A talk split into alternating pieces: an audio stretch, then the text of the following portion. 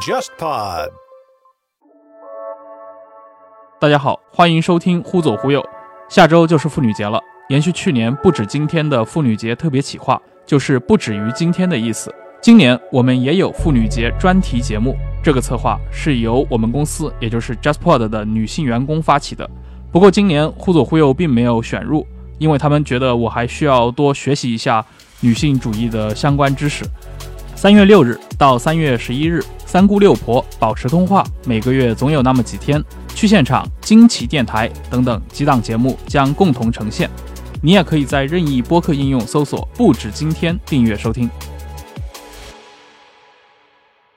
各位听众，大家好，欢迎收听这一期《忽左忽右》，我是陈彦良。呃，今天我们来谈一个话题啊，也就是在二月十八号，呃，CNN 发了一则报道啊，就是美国这个卡特中心发布了一份声明。前总统，这个美国历史上的第三十九任总统吉米·卡特将接受临终关怀治疗。这个九十八岁，即将九十九岁的这个卡特先生啊，也将进入到生命的这个最后阶段。那作为一个历史人物的话，我们还是可以来专门做一期节目来聊一聊他。那今天是二零二三年，对吧？环顾过去五十年来的，呃，这些历任美国总统，从尼克森到福特，到卡特，到里根，到后来的布什，对吧？克林顿、小布什。乃至于像奥巴马、Trump 到今天的拜登，可以说这个吉米·卡特的存在感似乎今天回想起来是非常薄弱啊，可能比他更薄弱的，真的只有那个杰拉德·福特本人了。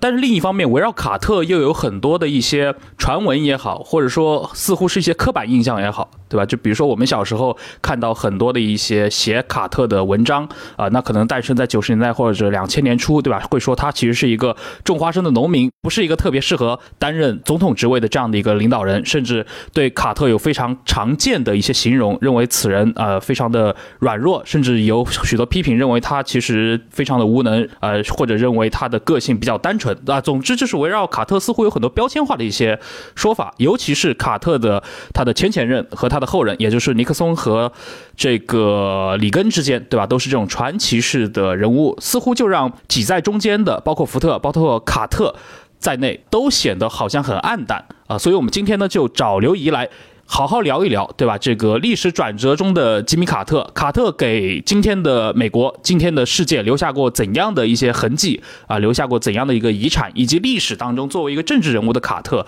他的那些。外界的传闻，外界的很多的一些常见印象，和他在这个身处历史现场当中的那些真实的事情啊，从一个新闻历史的角度，呃，是不是合拍的，还是说中间存在一些误解？我们来听刘怡今天跟我们来做一期完整的分享。忽左忽右的各位听众朋友们，大家好，我是刘怡。提到吉米·卡特这个人，就的确像陈彦良刚才所说的。有两个给人非常深刻的印象，第一个就是卡特退休之后，或者说退出政坛之后，《独立报》当时对他有一个评论，就说卡特这个人在他不当总统之后，比他在当总统的时候更受老百姓的欢迎了。类似的评价还有就是说，卡特是美国最好的一位前总统，嗯，因为他退出政坛之后也不出来抢风头，价值观又体现了。在美国民众当中比较受欢迎的那种，从事人道主义、从事慈善事业，对于社会公正问题和福利问题的这种发声，跟一般平民的诉求有比较接近，所以被认为是一位最好的前总统。而对于卡特的一些刻板印象呢，也的确像陈彦良刚才所说的，认为他这个人比较软弱无能，跟他的后任里根相比，无论是在对伊朗还是在对苏联的这个政策问题上。好像相对而言不太有主见。另外，就是也像陈彦良刚才所说的，因为卡特的这个出身和家庭背景，有些人说，哎，卡特是个老农民，性格比较单纯。嗯，但是这种情况呢，我就觉得出现在卡特身上的印象，就恰好说明了大众媒体，包括说现代的这些宣传手法，对一个人的形象。跟他的真实之间造成的扭曲和误解可以有多大？最典型的一点就是卡特和里根所做的很多事情其实是有相似性的。比如说，在对苏政策的这个问题上，其实卡特他任用了著名的国家安全顾问布热津斯基，帮他制定遏制苏联的一系列战略规划，包括其实是卡特最早在苏联入侵阿富汗之后提出要抵制莫斯科的奥运会，包括制定了利用阿富汗这个局势来消耗苏联的战略实力的这种方案，都是由卡特制定的。但是因为卡特跟里根之间无论是政见还是个人形象的这种对立，里根政府对卡特进行了一系列的可以说是非常没有风度的攻击吧，抹黑行为。其中有一些就今天看来上升到人身污蔑的这种高度吧。其实你仔细想想，今天你对于卡特的这些不良印象，很大程度上是在里根的两个总统任期之内被塑造出来的。所以，卡特和里根其实，在对苏政策上相对而言都是比较强硬的，但是给你的印象就是卡特这个人不行，软弱无能。是的，里根就比较强硬。而从另一个角度来看，还不光是对苏政策的这个问题，就卡特在处理伊朗人质事件的时候，就当时的卡特政府内部的比较鸽派的这个国务卿万斯就提议说。那我们能不能以黎巴嫩的这个巴解组织作为中介，去跟伊朗人谈一谈啊？这个方案后来被卡特给拒绝了。但是你看到了伊朗门事件的时候，里根当总统的时候，他实际上也是通过黎巴嫩的这些巴勒斯坦的抵抗组织做中介，去跟伊朗人进行谈判，甚至于他干的事情比卡特要出格的多啊！就等于直接把武器装备移交给伊朗，以缓和美国跟伊朗之间的关系。但是。大家不会觉得说里根在伊朗问题上，或者说在美国的安全政策上是个鸽派或者软弱无能，但是做了类似的事情，甚至于还不像里根那么出格的卡特，在里根政府的这种舆论塑造之下，就显得这人非常的不行。包括就说，因为卡特出身于一个花生农的背景，所以对卡特。尤其是在里根时期，对卡特的这种形象塑造中，就有一条说卡特是个花生农，个性比较单纯。但是问题是，卡特在一九七六年大选当中的就一系列操作，我觉得就体现了非常高明的政治技巧，甚至讲难听一点，就是典型的美国式的政客的伎俩。讲的再夸张一点，卡特是特朗普之前的特朗普，因为就是卡特率先开创了。利用民意向国会施压，甚至帮助自己去对抗整个民主党高层的这样一个情况。嗯，你这样看来，就是卡特绝对是一个非但不单纯，他绝对是一个个人的，无论是政治生涯还是成长背景乃至个性特征非常不简单的这样一个人物。嗯，但是就因为一方面，卡特就像我们刚刚聊到的。他是一个转折时期的过渡人物，大家就相对而言会更注重说，冷战在里根手中以美国胜利而告终。那大家就会总结说啊，替里根去总结胜利的原因，而不会考虑说里根是不是延续卡特的某些政策，或者说是摘了卡特的桃子。那反过来。也是因为里根和卡特之间的这种政见对立，乃至里根政府对于卡特形象的这种塑造，就使人们容易去相信，反正这样一个过渡人物，就总的来说，在美国民间没有留下多少印记和色彩的这么一个人物，可能就是一个单纯的不太有能力的花生农。嗯，但实际上就是真相，卡特这个人的复杂程度。包括他当时的一系列表态和政策制定的这种背景，可以说在整个二十世纪后半叶的美国政治历史上都留下过浓墨重彩的一笔。而且，关于卡特在这个冷战时代，尤其在七十年代末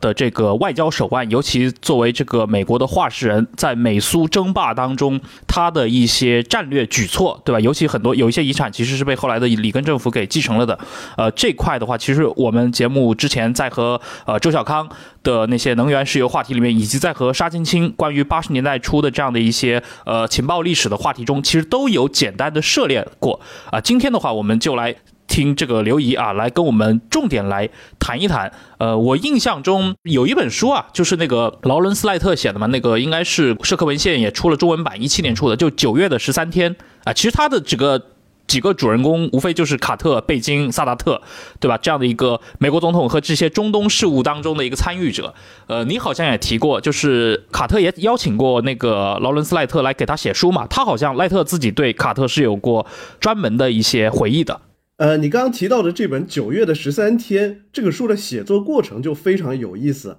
因为劳伦斯·赖特大家可能会知道他的一本非常有名的书《The Looming Tower》。末日巨塔写基地组织和九幺幺之路的，这是帮助他拿到了二零零七年的普利策奖。然后其实是卡特的基金会主动邀请赖特去帮他们写一本书，其实也不是写一本书，一开始是写一个舞台剧，就是卡特特别关注他自己的这个历史遗产，其中很重要的一点就是卡特认为他为中东和平创造了一些可能。所以就等于是时隔三十多年，他邀请了劳伦斯·赖特去帮他写这本《九月的十三天》，而且还把自己当时的私人笔记和一些个人的文献都借给了赖特，还介绍赖特去访问一些当事人。但是在这本书里面，就对卡特的这种形象的描摹，我觉得非常生动。虽然是卡特邀请他来写这本书，他也没完全说卡特的好话。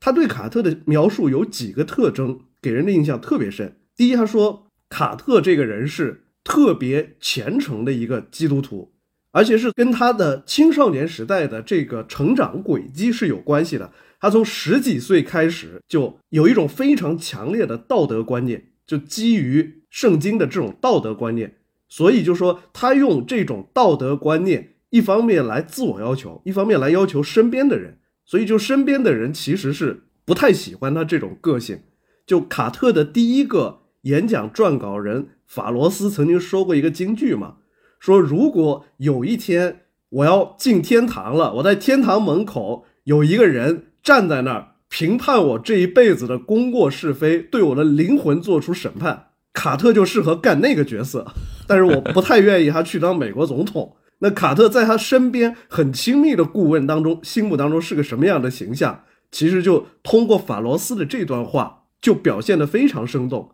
另外，赖特还提到说，卡特这个人极其聪明，智力很高，但是很奇怪的就是，也跟他的这种价值观和道德观念有关。他这个人特别刻板，卡特生活特别有规律，有规律到了他听音乐。都是按照几个固定的作曲家的顺序，就不能打乱的。而且卡特在跟他的顾问商量一些很重要的政策问题的时候，他自己会给这些政策编上号，你只能按一二三四五这个顺序来，就不能插进来，不分任何的轻重缓急。这种非常自律，但是又极度刻板的状态。在美国的高层政治人物当中是非常少见的，嗯，包括就是《九月的十三天》这本书里面写的，一九七八年戴维营峰会，一九七八年的时候，美国的许多政治家，包括卡特身边的顾问，都觉得说，你现在有很多很棘手的问题要解决呀，国内的这个通胀问题，国内的这个失业率问题，但是卡特就非常轴，卡特就认定九月份我就不干别的事儿。我自己就有一个执念，我要在九月份解决中东和平问题。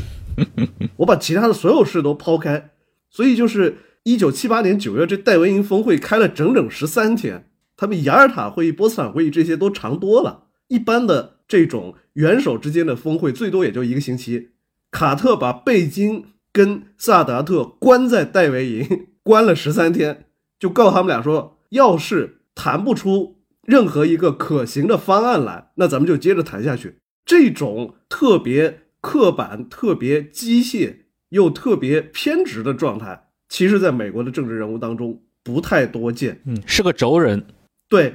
但是你换一个角度来看，就如果不是卡特这个人这么轴、这么刻板，有些事就干不成。其实，一九七七年，萨达特就是访问了耶路撒冷，就已经跟以色列的领导人会过面了。但是双方之间的，无论是关于约旦河西岸问题、西奈半岛问题，还是耶路撒冷问题，这分歧太大了，达不成一致。但是就是卡特这种非常轴，他才会去干这种聪明人不愿意干的累的事儿，把他们俩关在一块儿，逼着他们签署一个站在卡特的角度来说可以为中东和平开辟道路的这样一种协议。就这种个性，其实在美国的这些领导人里，总体来说也不多见。嗯，而且关键是很有意思的是，你会发现卡特自己。从最后埃及跟以色列达成的这个和平协议当中没获得什么好处，因为贝金跟萨达特都在戴维营达成了这个协议之后，第二个月都得到了诺贝尔和平奖。但是卡特作为这个会议的很重要的一个参与者，甚至可以说对最终协议发挥了最重要作用的这种人物，并没有得到这个奖。我相信类似的事情如果发在发生在特朗普身上，他不会这样达观的。但是卡特自己也没跳出来说，你们俩的这诺贝尔和平奖也得分我一份这个其实就能说明卡特身上的一方面是非常突出的个性特征，包括还有缺陷。但是另一方面，他的这种达官的立场，他的这种可以为了跟美国的利益。看上去没什么直接关联，但他自己认为有特别高的道德重要性的事情，费那么大劲的这种精神，可能在二十世纪的美国领导人当中，可能只有伍德罗·威尔逊跟他有点近似。嗯。呃，其实关于卡特，前面刘一也提到了嘛，就是有很多的一些，比如刻板印象，认为他就是个种花生的一个农民，对吧？是这样的一个农民出身。但是其实真实的卡特，当然肯定不只是这么简单的一个经历啊，他自己是货真价实的这个美国海军学院毕业出来的海军工程师，对吧？也在海军里服役了七年的时间。咱们先来聊一聊卡特的一个成长历史，就帮助听众可以梳理一下，就吉米·卡特是一个什么样的人。你可以来谈谈他的一个早期经历，就是通往他的这个总统生涯之前的卡特，大概是一个什么样的成长路线，以及他和他的时代是一个什么样的一个关联。我觉得卡特的早年经历当中有特别多的反映时代变迁的东西，比如说卡特是一九二四年出生的，他是到那时为止。美国第一个出生在医院的总统啊，这一点很有意思的，其实就是因为在他之前，虽然就是尼克松跟卡特一样，也是出生在一个经济收入状况不佳的一个平民家庭，但是尼克松的爸爸是虔诚的贵格会的教徒，就基于宗教理由，他们不愿意在医院生孩子，而卡特是第一个在医院出生的美国总统，他出生的这其实是个小镇嘛。普雷恩斯 （Plains） 其实就是平原嘛，一听就是一个农业区。一方面，卡特在医院出生这个事情，就说明到他出生的1924年，美国的城市化的成果已经展现出来了。另一方面，其实也说明，就是卡特虽然受到很强烈的这种宗教思想的影响，但是到了他的父亲这一代人身上，就宗教跟日常的生活习俗之间的关系，相对而言就联系就不像尼克松那代人那么紧密了。嗯，而卡特的这个父亲，就老卡特，其实他的生活方式、道德观念，包括政治观念，就对他的儿子影响是非常大的。因为你站在今天的角度看，卡特他爸其实是一个比较典型的美国的这种基层的乡贤，就他一方面种植花生。就经营一个小农庄嘛，农业小企业。就另一方面，就是他有比较虔诚的宗教信仰，很重视教育。因为卡特其实后来的那个政治道路是重复了他父亲的尝试。他父亲一方面就是在普雷恩斯经营花生农场，另一方面就是他父亲其实是普雷恩斯市，后来又到这个佐治亚州一个比较。基层的政治活动家，还当了一所中学的校董。后来他父亲去世之后，卡特继承了这个位置。可以说，他父亲就是虽然也不是什么大企业主，相对而言也没有受过很好的教育，最后也不是什么大人物。但是他父亲是有自己的政治理念和政治关切的。而且老卡特身上还有一个特别有意思的标签，就是他是一个反对罗斯福新政的。南方民主党人，因为卡特的父亲就作为一个小的农场主，他觉得在罗斯福新政期间，民主党政府给予的扶持的重点基本上都在大城市，对于农村比较忽视，所以他其实对于罗斯福和罗斯福的整个新政民主是有很多不满的。就卡特就曾经回忆说，他爸爸在罗斯福在任的那几次大选当中都弃权，因为他爸爸虽然是民主党人，但是反对罗斯福新政。而反过来，这种情况、这种矛盾性还体现在老卡特的另外一些事情上。比如说，老卡特不歧视黑人，对黑人非常友好。卡特自己就回忆说，他在青少年时代，因为他的家庭状况不好，他们家那农场周围是住了很多有色人种。卡特跟这些有色人种的小孩相处的很好，但是老卡特又认为。基于维持美国目前的这种政治、经济和社会稳定的需要，他支持种族隔离制度。就这种别扭性，后来也被卡特所继承。而卡特本人的这个成长道路，其实是不仅受到他父亲的影响，而且后来就是还因为他父亲的去世，可以说是直接改变了卡特的人生轨迹。因为他的前半截其实是体现的典型的一个。美国南方的白人小镇青年通过个人奋斗去实现社会地位上升的这么一个轨迹，首先就是在本地普雷恩斯读小学和中学，然后进了佐治亚州的西南佐治亚学院，后来转学到佐治亚理工，一九四三年又被安纳波利斯海军学院给录取，然后从安纳波利斯毕业之后，卡特是一个。资深的潜艇军官，就曾经作为大副，就指挥柴电潜艇在太平洋地区服役。后来还发生了一个非常重要的事件，就是卡特是美国潜艇改为核动力化之后第一批被专业培养出来的核潜艇指挥官。在那个时候，他跟美国核潜艇之父海曼乔治里科夫上将有过很深的交往。而且我看卡特的回忆录里边，就李科福在那个时候就 PUA 他。卡特跟李科福共事的时候，李科福就老是问他说：“小子，就你回想一下，在你的青少年时代，在你在大学读书的时候，是不是有某些时候你没有竭尽全力把事情做好？”卡特说是。然后李科福就开始 PUA 他。李科福说：“那你就得想想，当时你为什么不竭尽全力？为什么没有把事做到尽善尽美？”我觉得就是李科福的对卡特的这种教育和影响，其实是跟卡特从小受到的宗教影响就叠加在一块儿，实际上就是对卡特后来的政治生涯和人生道路产生了非常显著的影响。就老让他觉得说，只要一个人内心足够虔诚，只要他足够努力了，就应该有好的结果。就从这个角度说。卡特有点社畜的这种心理，而且在接受核潜艇指挥培训的这段时间里，还发生了一个重要的事件，就是一九五二年加拿大乔克河的这个一个核反应堆实验室就发生了重大事故。乔克河实验室的里边有一个比较小的试验型反应堆，它的堆芯熔毁了，而且有大量的这种。受到放射性污染的这个冷却水都流进了那个反应堆的地下室。那卡特作为美国当时就比较了解核反应堆技术的这样一批现役军官，卡特和另外一些同事就被组织起来，就作为抢修队，穿着防护服冲进这个乔克河实验室，去把那个反应堆关掉。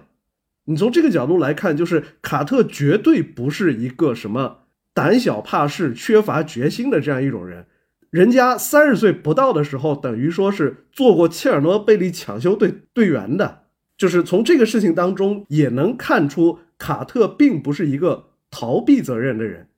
特别是到了一九五三年，就他的父亲老卡特去世之后，卡特因为觉得说他自己作为长子，对于他父亲的这个家族企业是有责任的。结果他做出了一个就是李科福都非常反对的这样一个决定，他直接宣布转入预备役，因为他要回到佐治亚州去接手他父亲的这花生农场，还要接手他父亲所有的债务。就我们站在今天的角度，这个事情就特别不可思议。嗯，你已经离开了佐治亚州的家乡，在海军里边可以说是前途无量，而且在核潜艇这样一个非常重大的项目当中有一席之地。但是就因为父亲去世了，也不是没有人能够帮你担待这些事情，但是你就要跑回去接管你的家族生意，不顾你自己的前途。其实是说明卡特是一个家庭观念和责任感特别强的人。实际上，就是卡特身上确实有非常强的美国南方农民的这种色彩。嗯，比如说，他就觉得他是长子，就要对家族的生意尽责任；又比如，卡特的夫人其实是他妹妹的闺蜜，二十岁不到，他们俩就认识，然后结婚，就这样过了一辈子。就是卡特身上，就你会看到。一方面，在卡特出生和成长的年代，美国的面貌已经跟十九世纪甚至更早有了很大的区别。但是另一方面，就是在卡特这个人身上，无论是宗教、家庭还是乡土观念，整体上都是比较传统的。这是当时美国南方政治家或者说是南方居民的一个特点。而也是在接手他父亲的这个花生生意之后，其实卡特后来的很多形式观念。包括他对于美国经济和美国社会的看法，又受到他这一段当花生农场主经历的影响。那回到南方之后，离开了军队，成为了一个这样的一个花生农场主，这段经历应该持持续了还蛮久了，对吧？其实是将近十年，十年的时间啊，一直到六三年他才重新从政。在这个过程当中，做花生生意对卡特具体有哪些影响呢？比如说很有意思，就是。卡特在自己的企业里，他其实是把军队里面的一套东西就带到了自己的这个小企业里。用一个大词儿来说，就是卡特在花生生意当中逐渐建立了现代企业管理制度。他跟他夫人两个人实际上是亲力亲为，而且条理分明的去管理他的这个花生企业。因为过去的那个像花生农场的经营，很多时候是依据一些习俗和惯例来进行的嘛。卡特把文书工作做得特别好，又比如说，卡特在这个过程当中，我觉得是对金融业形成了一种敌视，因为卡特刚回家的时候，其实他爸爸留下的这个农场还有相关的这个产业欠了很多债，卡特就想从银行贷款，但是银行不放贷给他，这件事情其实是对卡特后来的经济观和金融观有影响的。嗯，卡特就对于金融业一直以来就有一点不满。包括我觉得，如果卡特回到家继承的不是一个花生农场，他如果继承的是一个制造业企业，或者继承了一个小银行，那卡特后来的这种从政之路跟他的个人风格一定会不一样。为什么呢？因为花生这种农业的这种生意，整体上，尤其是佐治亚当时的这种农业企业，基本上没有规模特别大的，就是在局限在一个镇，小企业。数量特别多，而且他们雇佣的这些工人也都是本地人，那他其实跟地方社区的这种联系也变得非常紧密。包括卡特还继承了他父亲在一个中学的校董的这个位子，他开始参与普雷恩斯当地的一些社会活动，包括政党的筹款活动，就这些都对卡特后来从政。包括他在从政过程当中一些做事情的风格和特征有非常重要的影响，比如说刚刚提到劳伦斯·赖特那本《九月的十三天》里面就提到，就卡特在参与戴维营会议的这个前期，他是会把国务卿万斯、国家安全顾问布热津斯基这些人就召集到一块儿，告诉他们说，我们现在来列出在埃及跟以色列之间。最有可能达成协议以及存在最尖锐矛盾的三十个问题，然后我们再根据这三十个点分头去跟他们谈，再看看哪些是一致的，哪些问题要搁置。就是这种风格，其实特别精细又亲力亲为的风格，其实就是卡特在当初带着他老婆两个人经营花生农场的时候慢慢摸索出来的。就包括卡特后来在从政之后，他在佐治亚州竞选州长的这样一个阶段，他在走访各个社区的时候，统计自己在佐治亚州不同选区的影响力的时候，他会自己制作一些图表，他会自己打印出一些文件和统计报表来分析哪是他的优势，哪是他的劣势。这个其实是他在经营小企业的过程当中积累起来的经验，他把它用到了政治领域。所以说，这段十年左右的经营家族小企业的经历，对卡特后来的影响非常深。品牌要如何玩转线上营销，拥抱年轻消费者？销量增长和营销破圈如何同时实现？数字经营是如何让每一份经营都算数的？如果你对这些话题感兴趣，欢迎收听由阿里妈妈超级秀可思与 JustPod 联合打造的原创品牌营销案例解读栏目《超级秀可思》。在这档栏目里，你能看到热门的商业趋势和一线的品牌营销实战策略。也有那些有趣又有料的品牌营销故事。二月二十七号开始，你可以在任意播客应用搜索“超级秀可思”订阅收听。让我们一起寻找下一个 Super Showcase。那他到六十年代初之后，比如到了六三年，他为什么会重新选择这个进入政坛呢？因为其实卡特的政治生涯的正式开始是在。一九六三年参选佐治亚州的参议员，当时就是有黑人民权运动在美国范围内的普遍爆发，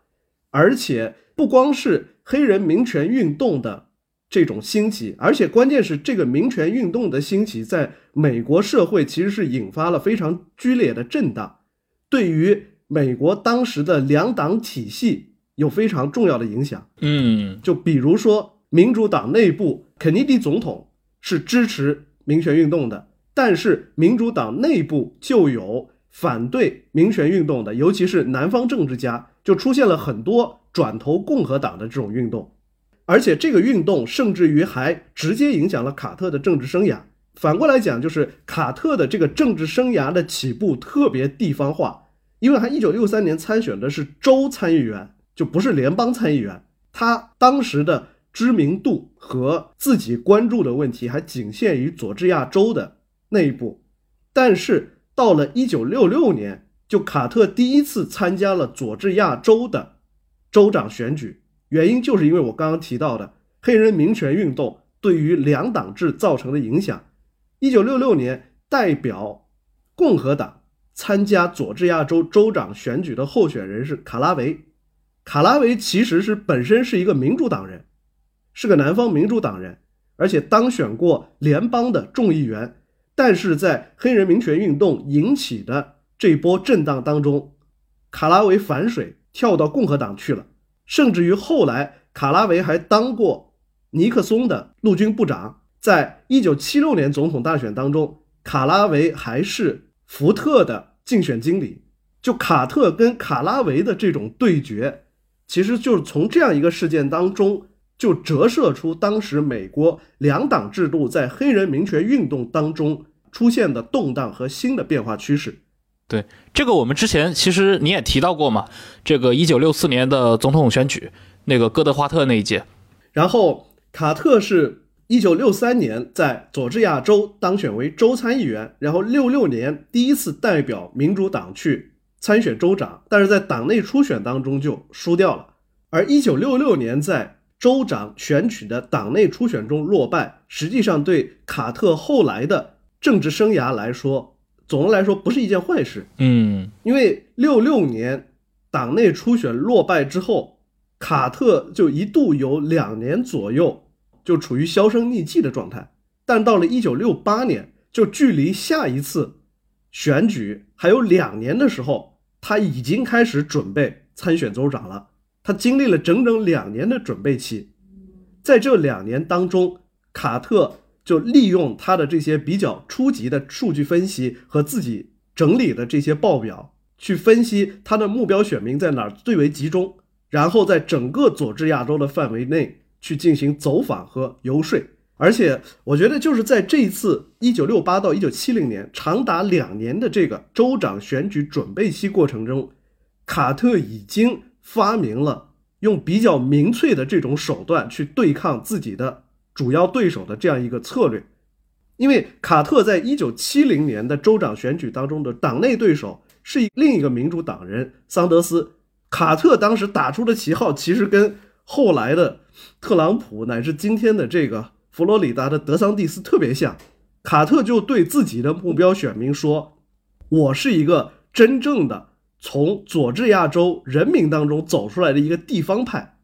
桑德斯他们这些人是全国派，他们关注的是纽约、是东海岸这些地区的全国性大财团的这种利益，他们是不关心佐治亚这么一个穷而偏僻的地方的。只有我是从这儿出来的，我是真正关心你们的利益的。你们应该支持我一个真正的佐治亚人去对抗这些全国性的民主党权贵的代表。而且卡特在这两年的准备过程当中，其实也很机会主义，因为他一方面想拉黑人的票，包括他公开的跑去跟马丁路德金的父亲老马丁路德金见面，去跟黑人民权活动家见面，利用他们去拉黑人的选票。但是另一方面，他又去跟美国当时著名的种族隔离制度的支持者，也是。曾经三次出任亚拉巴马州州长的这个乔治·华莱士，他又去跟华莱士结盟。在这个过程中，很有意思的是，当时佐治亚州的黑人选民和他们的代表，在这件事情上对于卡特采取的是一个谅解的姿态，因为他们表示说，他们能理解在中间派选民当中，如果卡特去主动挑起这个种族议题，中间派选民一定不会选他。你反过来讲，就是在黑人民权运动领袖，在他们很多人的心目当中，卡特是一个道德上特别可信的人，嗯，导致他们会容忍卡特的这种机会主义的手段。实际上，就卡特就也是这样，他在一九七零年一当选，就公开宣布，他觉得任何形式的种族歧视在佐治亚州都是不能容忍的，所以好多种族问题。立场上比较保守的选民一下子觉得就被卡特给耍了嘛。同时，卡特在佐治亚州州长任内的这个四年的任期，也体现他的一些执政风格。比如说，他上台之后的第一件事情就说：“哎，我要砍掉现在的很多政府机构，把政府机构的数量缩水了百分之九十吧，然后砍掉了很多开支，扩大他的行政权力。”增加了在教育领域的政府投资，同时还反对在佐治亚州新修新的水电项目，因为卡特觉得这个事情就不环保。然后呢，就从一九七四年，就卡特的州长任期结束之后，他又重复了他在竞选州长时候的策略，就是有整整两年时间什么都不干，就开始为总统大选做准备。在全国范围之内巡回演讲，去宣传自己的形象。这个两年的准备期，其实对他后来在一九七六年大选当中能够获胜，价值也非常大。所以，其实他从州长生涯开始就已经有了一个明确的目标，就是向当时的这个美国总统的这个宝座去冲刺了。然后从七四年开始，他开始去着手准备这个总统大选。开始去演讲，你要不像我们听众也可以展开讲一讲，比如说七十年代中叶这个时代的这个美国总统选举，它处在一个什么样的一个氛围当中？就哪些议题是当时比较重要的？七六年总统大选的一个很重要的背景还是尼克松时代和水门事件的影响，因为福特作为共和党那一年的总统候选人，福特身上有一些在美国政治史上也是非常奇特的特征。福特是唯一一个没有通过全国性公共投票就能当上美国总统的人。你也不是全国人民投票选出来的，怎么你就不明不白的当上总统了？福特其实还是受到尼克松的这种政治遗产的负累，包括他把尼克松给赦免了嘛？嗯，对。当时无论是尼克松时代，美国从越南撤军。这个对美国的威信是非常大的影响，就跟今天拜登的情况其实是挺像的。虽然入侵阿富汗的战争也不是拜登发动的，甚至于去跟塔利班缔结和平协议这个事儿是特朗普干的，但是因为塔利班最终重掌政权这个事情是在拜登当上总统之后发生的，所以很多的舆论就会认为说，拜登无论如何你得对这个事情负责任啊。福特的情况其实也是这样，就包括在尼克松任内，美国累积的这个七三年石油危机之后的高通胀、高失业率、经济增长停滞的这些问题，在福特时代就还是非常的突出，就导致福特在一九七六年投入大选的时候，其实尼克松的阴影就一直徘徊在他头上。反过来，卡特就打造了一个恰好跟福特截然相反的人设。嗯，什么人设？在七六年卡特正式报名参选的初期，就发生了一个很著名的事件嘛，叫吉米·胡。卡特因为当时他的政治影响力其实还仅限于佐治亚州，他在民主党内一开始都不是最被看好的。当时民主党内有一批人就想要支持。两位肯尼迪的弟弟嘛，泰德·肯尼迪嘛，所以就是当时华盛顿的很多媒体就公开的嘲笑和质疑吉米·卡特这个自己跑出来的候选人，就说吉米库，意思是你是一个小人物，没人知道你。但是就卡特其实是利用了这个事件，他召开新闻发布会，他走到哪儿都一本正经的告诉人家说我是吉米·卡特，我正在争取。1976年大选当中，民主党总统候选人的提名，请你支持我。嗯，这样一个风格就一下子给大家留下了很深的印象。就是在很多一般选民的心目中，福特这人也不知道是从哪儿来的，鬼鬼祟祟就当上了总统。然后吉米·卡特虽然是一个小人物，但是他一本正经的告诉我说他是谁，他要选总统，希望我支持他。这种距离一下子就拉近了，而且就是在当时的民主党内部。卡特是代表了所谓的进步派，就进步派是当时在美国的高校和媒体当中是有很大的影响力的，他们就对于卡特的形象进行了一番褒奖。那跟福特相比，就卡特特别干净。当时卡特参选的时候，非常重要的一个优势就是因为他老在佐治亚州待着，在全国默默无闻，所以大家就认为说卡特没有受到华盛顿的这个。污浊的政治气氛的污染，他是个特别干净的人。另外，跟泰德·肯尼迪相比，肯尼迪家族有背景、有资历，但是也因为这个原因就被认为远离民众。而卡特就不是这样，他花了两年时间在全国巡回演讲，见各种基层社区的人，去树立自己的形象。另外一个，我觉得对1976年大选产生特别重要的影响的一个事情，还有就是美国的。当时的电视辩论，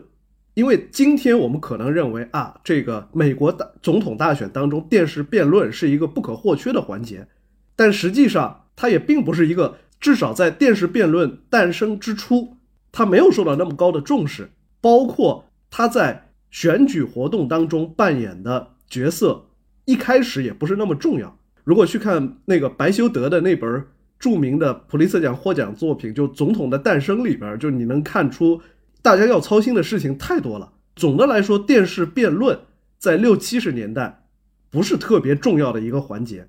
上一次美国总统大选当中举行公开的电视辩论，还是一九六零年时候的事情。嗯，肯尼迪和尼克松。但是那一次电视辩论的这种影响特别大，就是尼克松本来在很多事情上都比肯尼迪更有经验，但是就是据尼克松自己说。因为他们当时对于电视直播这件事情就完全没有概念，他穿了一个特别深的这种衣服，也没化好妆，结果就在电视镜头上看，第一是尼克松的衣服跟背景糊成了一片，另外就是好像他满头大汗，特别着慌的样子，所以尼克松自己觉得他在辩论当中表现很好，但是实际的影响却是那次电视辩论之后，肯尼迪的支持率上升了。最后也是险胜了尼克松，但是六零年之后的有整整十六年时间，其实是没有举行这电视辩论，因为六零年的那一次电视辩论是电视台自己掏钱赞助的，但是之后的十几年里其实是没有赞助商。一九七六年是支持卡特的有一个组织叫美国女选民联盟，等于是这个联盟花钱买了电视直播时段，然后让。卡特去跟福特做面对面的电视辩论，结果福特就在那个电视辩论的第二场就出现了失言，就当时提到东欧政策的时候，福特突然就冒出来一句，他说：“我觉得苏联没有统治东欧，或者说罗马尼亚、波兰这些国家的人就未必觉得说他们的国家现在被苏联统治。将来我如果当上了总统，我美国也不会去统治东欧。”结果这件事情就引起了巨大的。舆论的反弹，卡特也利用了这个福特的这次失言，就说：“那你是不是就是默认了东欧是苏联的势力范围？你是不是还打算在美苏关系上向苏联让步？”这个事情对福特的整个选情的负面影响非常之大。但是卡特自己也有个失言，但是这个失言就不是在电视辩论中发生的，是卡特当时接受了《花花公子》杂志的这个采访。结果人家就问他一些花边的事情嘛，就我觉得这个事情也体现卡特的一些性格。花花公子的记者就问卡特说：“你有没有对你的夫人以外的其他女性动过心？”就我觉得，如果是一个狡猾的政客，他可能会对这个问题划过去，或者闭着眼睛撒谎。但是卡特一本正经地回答记者说：“我在一生中的确对我太太以外的其他一些女性。”动过心，从道德意义上说，你也可以说这是一种道德意义上的通奸。结果就这这个事情对他的形象也造成了非常大的影响，但是总体上就是还是不如福特的这个失言的影响来的大。嗯，就结果最后就导致卡特在媒体的宣传和电视辩论的加持下，他的整个舆论形象要比福特好得多。另外就是。卡特其实，卡特的胜利是新政联盟的最后一次余晖，因为在罗斯福新政开始之后，民主党的基本盘里其实出现了一个所谓的新政联盟，就是工会、蓝领工人、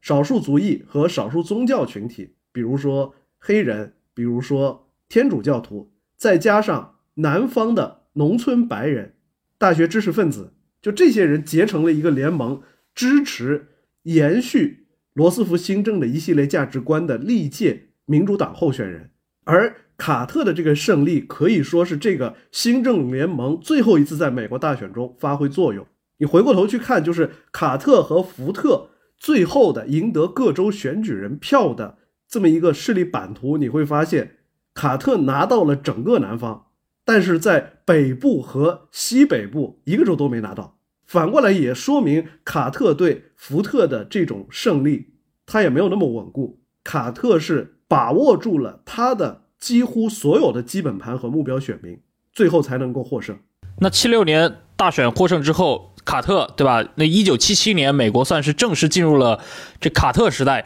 呃，当然七七年这个我们 国家也也已经在巨变的酝酿当中了啊。你要不接下来可以来重点来谈一谈嘛？就是卡特作为美国总统。他的真正的这个政治上的业绩，呃，内政外交这块，以及他留下来的这个遗产究竟是哪些？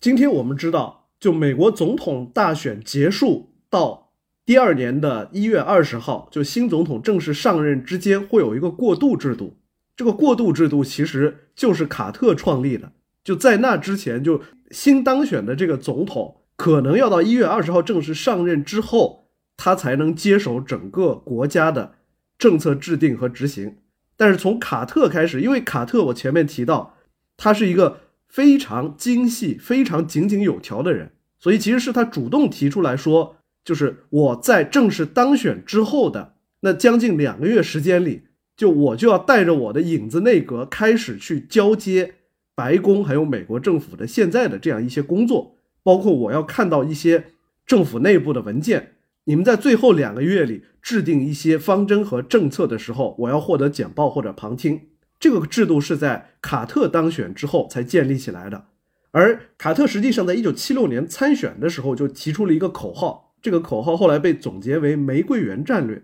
什么意思呢？卡特就说，无论是福特还是他的前任尼克松，都是在都是忙于在全世界飞来飞去，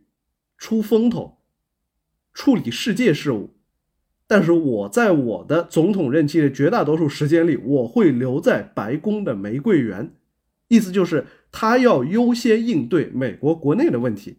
关于这一点呢，其实你回过头去看看，就是跟尼克松的最重要的外交政策制定人基辛格也是有关系的。基辛格在第四次中东战争期间发明的一个重要的外交手法，就是所谓的穿梭外交嘛。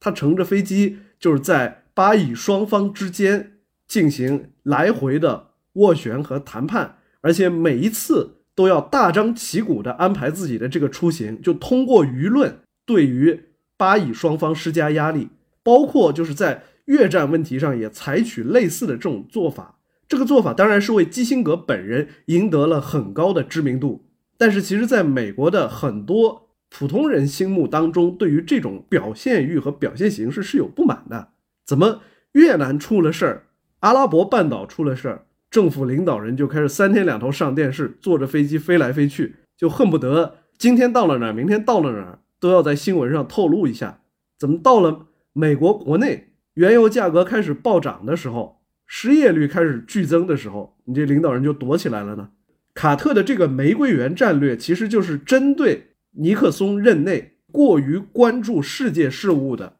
这样一种立场而提出的一个反措施，而实际上，卡特刚刚上任之后，也是立即制定了一系列对美国。社会和经济产生重大影响的政策，比如说，卡特上任的第一天就签字说，赦免了在越战期间因为拒服兵役而逮捕或者说被判刑的这些人。针对全球油价高涨的这样一个事情，卡特就立即安排工人在白宫。这个事情，你可以说卡特很有先见之明，也可以说他有点表现欲过强。就他在电视新闻里直播。工人在白宫的房顶上安太阳能电池板的这样一个画面，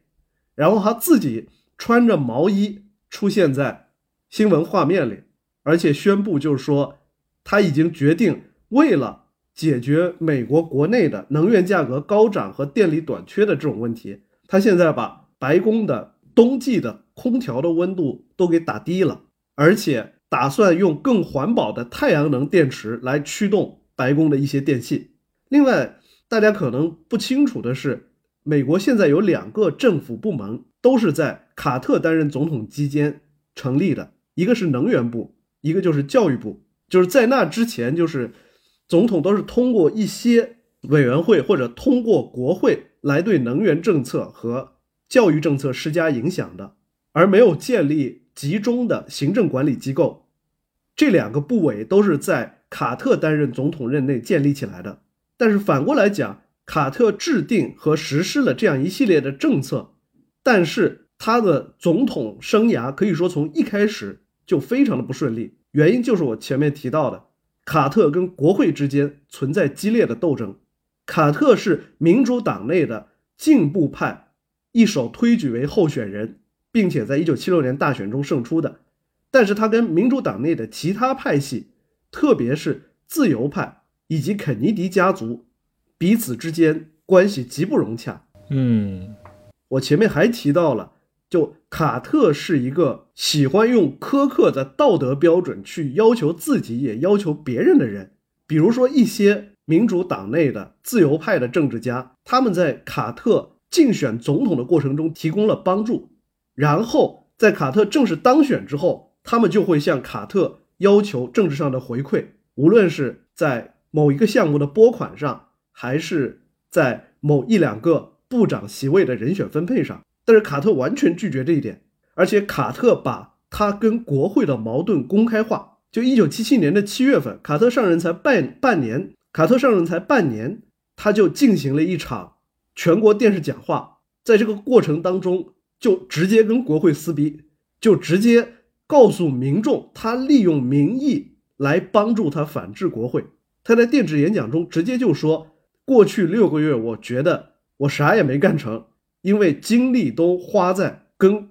国会之间、跟我自己所在的政党之间去进行斗争了。甚至于他公开告诉民众说，因为民主党内部之间、民主党的内部存在不同派系之间的斗争，而且美国传统的这种政治回馈制度要求他在当上总统之后。”给予他曾经的恩，就是要对他曾经的恩主分猪肉嘛。他就跟电视机前的民众说，他觉得他制定或者通过的一些政策根本不是出自他的本心，而是因为华盛顿的政治惯性要求他回馈党内的一些人，所以好多事情都不是出自他的本意。他对此感到非常失望。这个演讲发出来之后，其实在民间的反馈非常不好，或者说引发的这种反响是两面化的。一部分人就觉得，哎呀，卡特这个人真是 real，就是他什么都敢说，而且他这么信任民众，他真是一个好人。另一帮人就觉得，就说你身为总统，你现在是最高行政首长，就你们党内的这件事情你自己都搞不定。你搞不定，你还要把锅甩给别人，你这是要干嘛？所以卡特在刚刚当选的时候，他在民间的支持率是非常高的。卡特一九七七年一月份上任的时候，他的支持率有百分之六十六，随后就开始一路走低。等四年之后他卸任的时候，只有百分之三十四的选民支持他，百分之五十五的人激烈反对他。原因之一就是卡特就类似甩锅演讲的这种表态方面的事情。因为卡特其实是对整个民主党和民主党高层特别的怀疑，特别的不满。他们总觉得这些人在支持泰德·肯尼迪，要给他难堪。而1977年卡特刚上任的时候，他曾经是尝试要用经济刺激的方式来提升美国的就业率和国民的收入。这个政策在77年和78年是取得了一定的成效，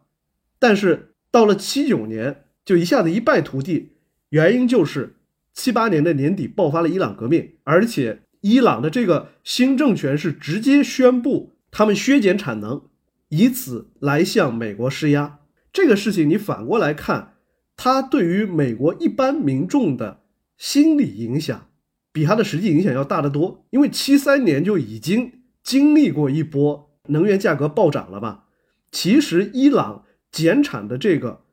总的产能。你事后来看，丹尼尔耶金的那本奖赏里边就写的很清楚，实际只减少了全球原油市场百分之八的供给，但是美国的原油价格在那一年上涨了百分之一百六十百分之一百六十，原因就是这，原因就是大家都预期伊朗的这个减产在短期之内不能恢复。所以，就是手里有现货原油的这些人，也减少了对市场的实际供应，其实有点囤积居奇的这种意思。嗯，然后卡特又错误的在这个时间点上放开了从一九七三年尼克松时代开始，美国本土对于成品石油价格的这种管制，结果就是手里有现货的这些中间商都把现货留在自己手里。就等着价格往上涨到高点之后再抛出去，这样就是普通民众就一下子有了巨大的不满，就觉得你卡特不是宣称你是来解决美国国内的经济问题吗？嗯，为什么你在能源危机方面就这么无能？你就只能干点，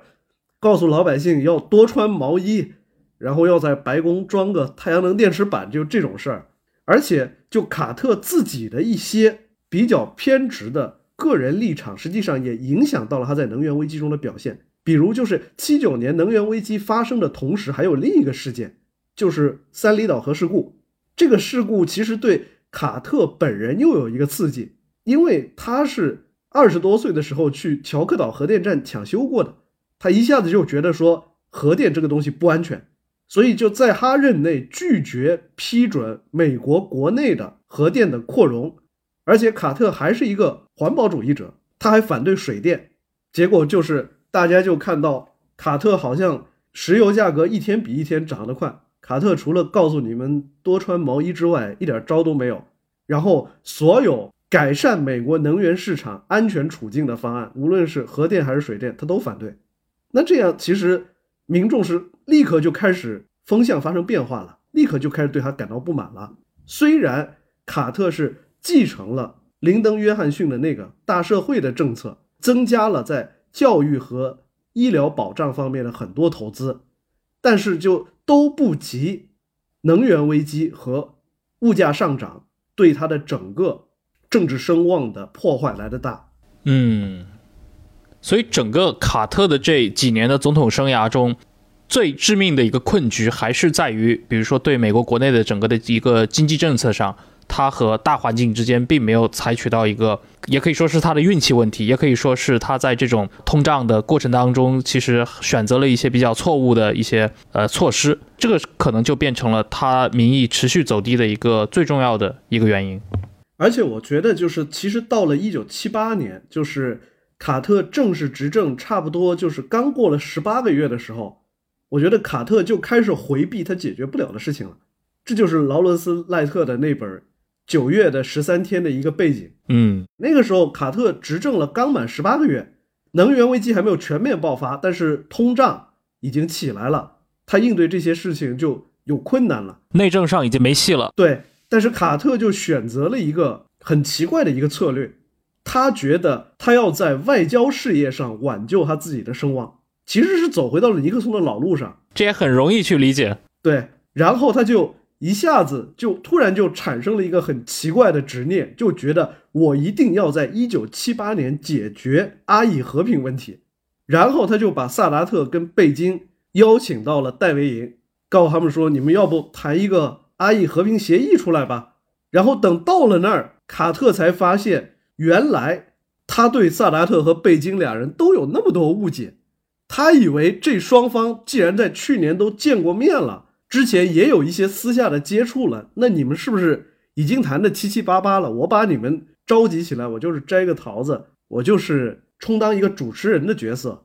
结果实际到了这儿，他才发现不对劲儿。就这两个人在好多问题上的立场是根本对立的。就如果是一般人，或者说一个稍微聪明一点的政治家谈不拢，那就不要谈了嘛。但是卡特不是这样。一方面是卡特把自己的政治生涯赌在这件事上，另一方面就是也是因为卡特式的不撞南墙不回头的偏执，卡特等于最后自己跑出来替巴以双方决定。好，下面有二十几个重大问题，这二十几个重大问题我们要一轮一轮的过，看看你们之间有什么根本性分歧，怎么达成妥协。甚至于因为贝金跟萨达特在那个会场上两个人的交锋非常尖锐。卡特干脆后面就是让他们俩不要见面，不要直接谈判。卡特自己草拟了一个相关的方案，然后分头去找以色列和埃及代表团的其他人，通过这些代理人来进行谈判，然后用这种方式，实际上最后是强行促成了埃及跟以色列之间的双边协议，而且在这个过程当中，一方面是。卡特在这次会谈当中，应该说有非常强大的意志力。就贝金这个人，因为你想，从二十几岁一度被关在苏联战俘营里边，家族成员当中有很多死在了纳粹集中营里，然后二十多岁就开始干恐怖分子这个行当，爆破大胃王饭店。阿伦特和爱因斯坦都管贝金叫恐怖分子的这么一个人，是一个非常孤僻自闭。而且在以色列政府内部都是以难搞著称的，然后卡特居然就敢威胁贝金。嗯，卡特在戴维营会谈的最后几天就直接告诉贝金说：“你要是在这些问题上不让步，咱们俩的关系就完了，美国和以色列的关系也完了，你要承担责任。”我觉得大国领导人里面就是敢这样用这个协议的重要性去威胁贝金的人，卡特可能是唯一一个，而且。在会谈快结束的时候，最后实际上是一个卡特的一个非常感性的小举动，就把贝金给打动了。贝金本来到了最后一天，协议已经快达成了，贝金突然宣布他不会就耶路撒冷的地位问题谈判，结果就卡特都已经有点接受，那这个峰会就告吹了。但是在走之前，卡特想起一个事儿，就是贝金曾经对他说，希望卡特给他的几个孙子和孙女。赠送签名照，结果卡特就在会谈马上就要破裂的最后关头，还是很认真的给贝京的这些孙子孙女写了签名照上的话，而且写了每个人的名字哦。然后贝京拿到这些照片就很感动，卡特就在这个时候又多说了一句话，他说：“你本来还可以告诉你的孙子孙女，爷爷给你们从戴维营带回来的。”不仅有美国总统的签名照，还有整个中东的和平。然后据劳伦斯·赖特写，贝金听了这段话哭了，就是贝金可能这一辈子就是说被这种特别感性的事情打动的情况，也就是那两三个小时。嗯哼，但是就是卡特就利用这两三个小时的功夫，就真的说服了贝金，放弃了对耶路撒冷地位的这种坚持，结果最后就达成了这协议。嗯，这故事听下来，你也不好说这个卡特到底是真情流露，这个老农本质，还是说他这个老奸巨猾啊，就故意利用这种感性的大情感牌。但是就是这个事情，就其实是非常体现卡特这个人的特质。就像前面那个提到的，黑人民权运动领袖就认为，虽然卡特在利用乔治华莱士的这些支持者来给自己拉票，但是黑人民权运动领袖就觉得情有可原。同样就是在。中东和平以及卡特时代的很多重大议题上，不是卡特，换作是第二个人都办不成。但是大家就愿意相信说，卡特这个人虽然有的时候很讨厌，但是他真的不是一个坏人，他是一个真诚的人。嗯，卡特在戴维营会谈上花费了很大量的精力，包括他跟进这个协议促成的埃及跟以色列的这种和平条约的签署，他在这些事情上非常上心。但是反过来说，民众会看到，通胀问题、能源危机问题解决不了，伊朗问题解决不了。其实卡特希望挽救政治生涯的这次戴维营峰会没有达成预想的效果，而萨达特更惨，直接在阿拉伯世界就被视为叛徒，到了1981年被暗杀了。而贝京实际上在戴维营峰会可能的第二天就开始反悔了，所以后来到了1982年，以色列又去入侵黎巴嫩嘛。他恢复了以色列在整个中东地区的扩张政策，最后就是搞得整个国际舆论一片恶评。贝京自己到了一九八三年也只能辞职退出政坛了嘛。就是我们站在今天站在历史后端来看，所谓的历史性峰会，所谓的很多历史性协议，对于当事人来讲，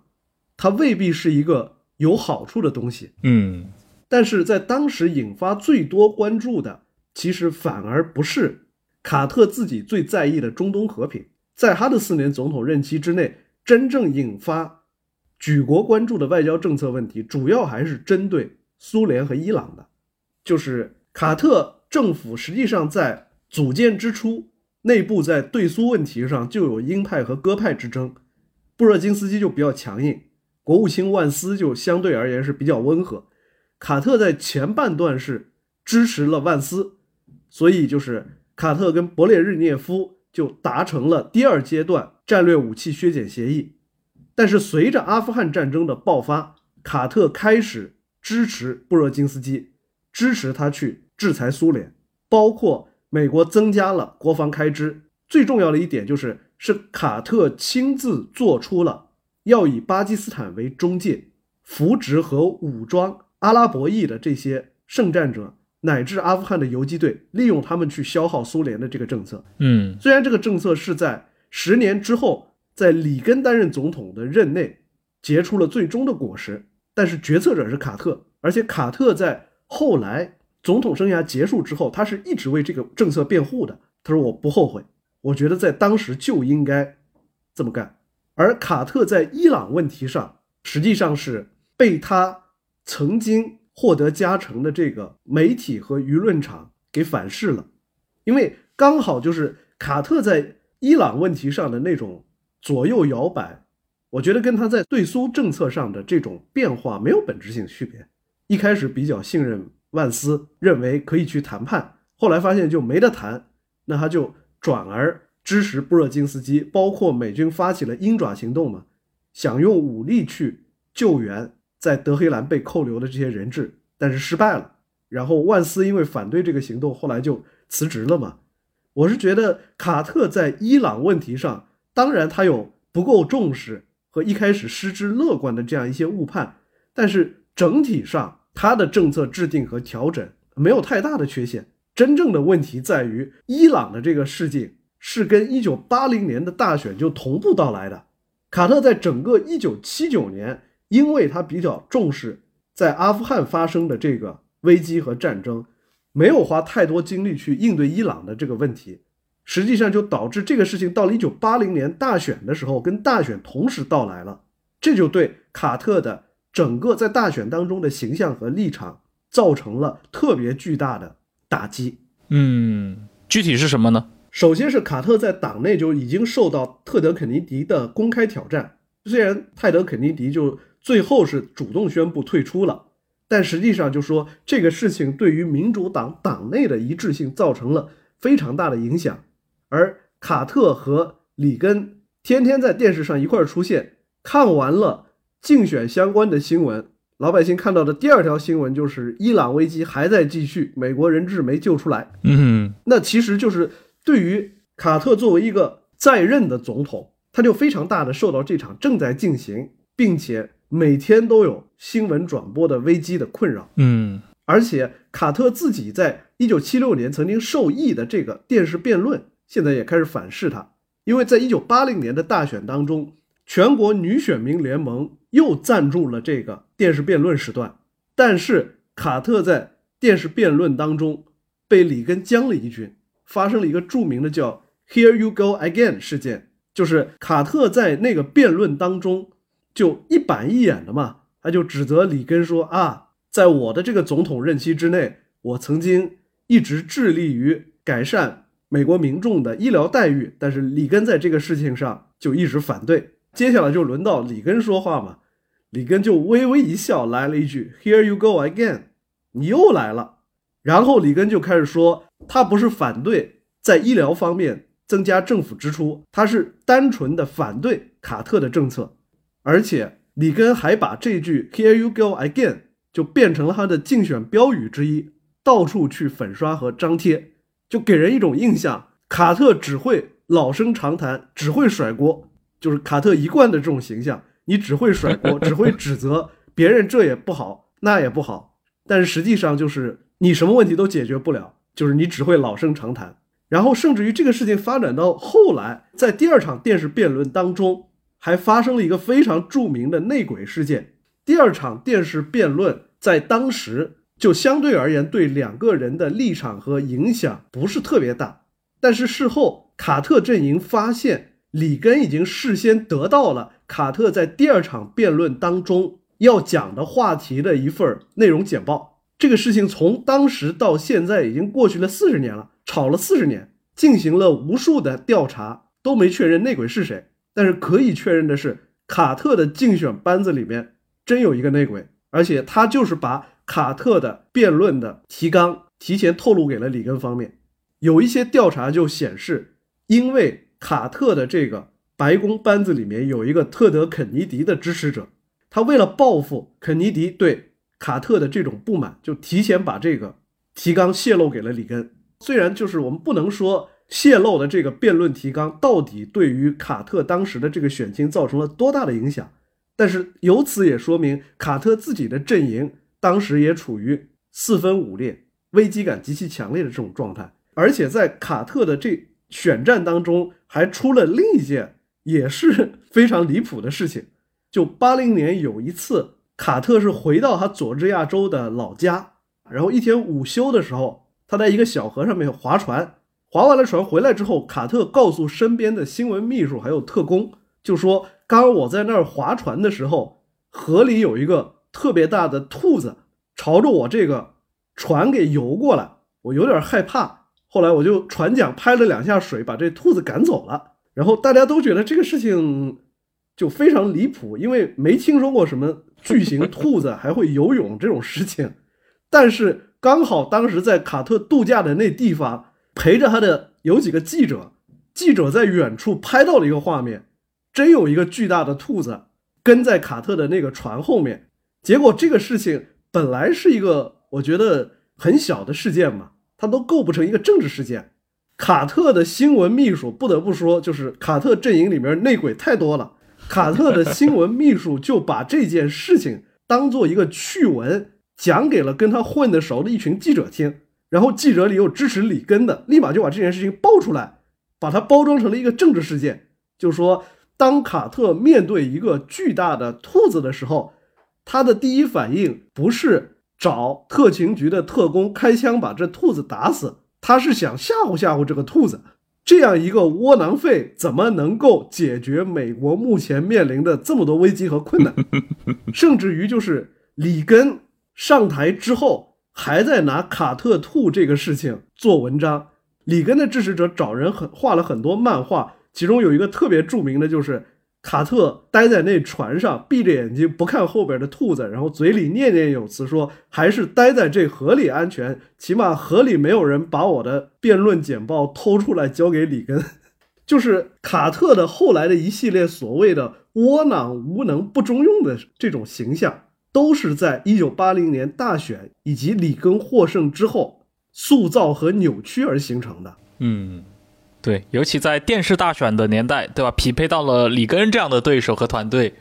也确实这个不能完全怪卡特自己。对啊，你反过来想，就是卡特在他的最亲密的顾问心目当中，都是一个要审判别人灵魂的圣人。然后他在电视上一出现，他在报纸上一出现，都是一副要教你怎么净化自己的道德的感觉。里根这样一个。非常自信、状态非常放松的这样一个对手，就一对比，就卡特至少他不是一个可能在一九七六年的时候跟福特相比，他是一个更让人信任的人。但是到了一九八零年，还给人的感觉就是这个人压力重重，没有什么解决方法，而且还要经常要教我做人，就比较讨厌。所以可以看到，作为总统的这个吉米卡特，他的总统生涯，对吧？留给世人的印象，确实啊，这个。经过了一系列的这个历史的重构，对吧？形成了我们今天可能一般通俗媒体、大众媒体对他的一些刻板印象，就是我们在开头的时候提到过的那些词汇，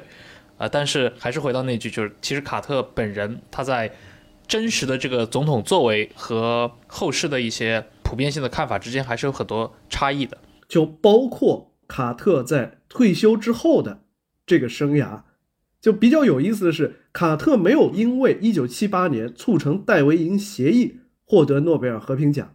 但是到了2002年，他却因为在结束政治生涯之后从事的一系列国际人道主义活动和慈善活动，他跟他创办的卡特基金会一起获得了诺贝尔和平奖。实际上，就是卡特因为在整个八十年代，就美国包括民主党内部的这个。代际更迭还没有变得像今天这样严格，所以其实到了八四年的时候，民主党的全国大会实际上又征召卡特，希望他参加一九八四年的总统大选。因为那个时候卡特其实才六十岁，嗯，但是卡特拒绝了，原因是他之前的副总统蒙代尔想要参选，卡特觉得就道义而言，他应该支持蒙代尔，而不是去抢蒙代尔的风头。到了一九八八年。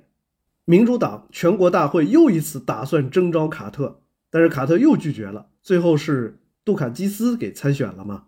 卡特的这样一些表态和立场，也符合他一直以来的这种道德观念和价值观。功成身退，对。然后卡特作为国际活动家，除了我们刚刚提到的他对中东问题非常上心之外，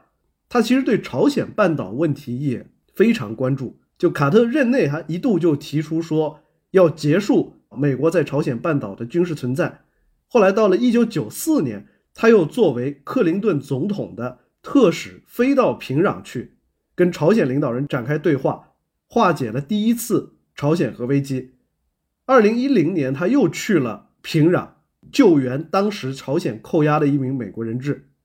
虽然卡特本人很重视戴维营协议的历史遗产，但是后来。当以色列在西岸地区扩建定居点，包括在整个中东范围内继续军事扩张的时候，卡特对以色列也提出了非常多的批评意见。很有意思的是，卡特是很多时候是站在道德立场上评判很多事情的。比如，他虽然主动提出作为克林顿政府的特使去斡旋朝鲜核危机。但是卡特本人却公开批评过克林顿，因为他觉得克林顿对婚姻不忠，道德上有污点。包括就是劳伦斯·赖特也提到嘛，卡特有的时候就觉得自己是在以上帝的口吻说话，他就是觉得他在人间践行基督教的一些基本的精神，所以他对很多和平事务特别上心，特别有使命感。包括就是卡特基金会。在根除麦地那龙线虫病这样一种流行疾病的这个过程中，发挥了很大的作用。这些其实都是卡特本人的道德主义立场的一个表现。也是从卡特担任总统的时代起，就人权问题在美国的对外政策当中，经常被作为一个重要的话题给提出来。这个可以说就是也是因为卡特这样一位有着特殊精神面貌和性格气质的总统开创的这样一个惯例。嗯，是的。哎，你刚提到那个卡特访问平壤九四年那个事情，那也非常的传奇啊，因为就在他访问平壤前后几天，正好那个金日成去世，所以当时也是非常大的一个国际新闻。对，最后你要不作为一个国际政治和国际关系的一个长期的观察者和报道者，那你可以来总结一下啊，就是作为一个美国总统，就卡特，你会如何评价他作为总统的这个执政生涯？我们回过头去看卡特这个人，首先就是称他为过渡人物，这不是一个带有贬损或者负面意义的这样一个评价。嗯，因为的的确确，我们来看，无论是从选举格局的转变，还是从美国的对外政策当中的战略重心的变化，乃至美国国内的经济和社会政策来看，就卡特都是一个。处于历史转折期的过渡人物，经由他完成了从尼克松时代到里根和老布什时代的这样一个转型，而且在这个过程当中，他的一些政策在当时没有获得立竿见影的效果，但是许多政策实际上是在里根政府任内得到了延续，并且对于冷战的最终结束发挥了关键性的作用。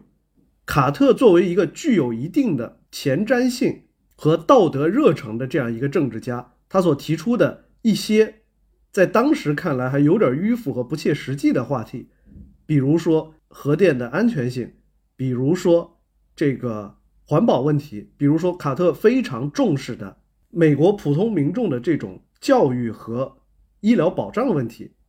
就事实证明，到了二十一世纪初。这些问题的就重要性就越来越突出了。从这个意义上说，就是卡特是有先见之明的。嗯，当然，就是也必须看到，卡特也是一个个性和经历非常独特、优点和缺点都极为突出的这种人物。比如说，如果不是卡特在他的政治生涯的早期，在佐治亚州对种族歧视问题进行了非常坚决的回击和斗争。从而树立了自己的一个很好的道德形象，他就不可能在一九七六年的大选当中胜出。如果不是因为卡特这个人就不够聪明又特别轴，在戴维营几乎是缠着贝金和萨达特，一定要他们达成一个协议，可能中东的局部和平就不可能开启这条道路。但是这些个人经历和特质，一定程度上也使得。他是一个缺陷非常明显的政治家，比如说，他认为就是只要他坚持的事情是正确的，那其他人好像都应该支持他。又比如，他不分轻重缓急，完全按照自己的节奏和自己制定的时间表来推进各种问题的谈判和执行。这显然不是一个成熟的政治家的这样一个应该有的表现。但是你反过来讲，就是像卡特这样。在没有全国性影响的情况之下，从美国一个州的政坛崛起，而且是一个小农场主、一个社区领袖的形象在政坛建立了自己的声誉，最后又能成为美国总统，就像他这样一个特别独特的政治家，在今天的美国也不可能再出现了，甚至可以说是空前绝后的。特朗普虽然看上去。他在二零一六年参选之前是一个政治素人，但是他也通过传媒，就特别是因为他的大本营在美国的经济发达地区，在东海岸，他通过这些渠道积累了足够的政治声誉，而不像卡特这样是完全从佐治亚州起家，然后通过一站一站的在全国进行巡回演讲和探访建立了声望的这样一位美国总统，就以后也不会再有了。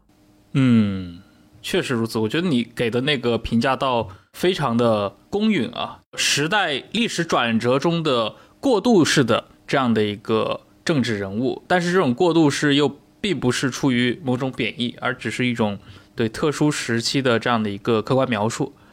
好，那我们今天就关于卡特这样的一位已经马上就要一百岁的这样老爷子，当然他已经开始进入临终关怀治疗，曾经的一个美国总统，对吧？今天非常高兴让刘怡来给我们做了这么多的关于呃卡特他总统生涯乃至于他整个政治生涯的一系列的这样的一些呃介绍啊。就是我想大部分的听众可能过去对卡特不会有这么细致的一个了解。然后也可以去厘清外界对于吉米·卡特这个人长期以来的一些误解也好，对吧？或者说刻板印象。